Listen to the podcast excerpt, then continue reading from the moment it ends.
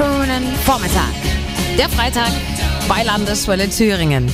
Es kann einem schon mulmig werden, wenn man sich mal vorstellt, dass sein kleiner, schöner Heimatort auf einmal von tausenden Leuten bevölkert wird, die jetzt nicht unbedingt wie nette Nachbarn aussehen.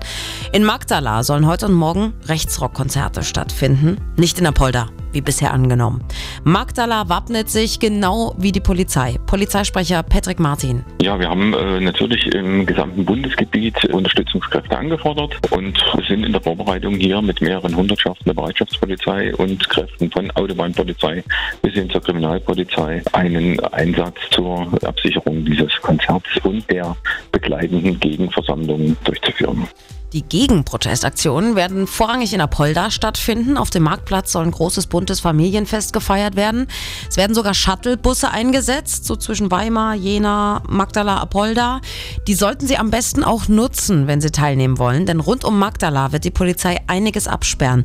Die Landstraße nach Kleinschwabhausen und die Zufahrt von Mellingen aus werden abgeriegelt. Natürlich wird es auf beiden Straßen Kontrollstellen der Polizei geben.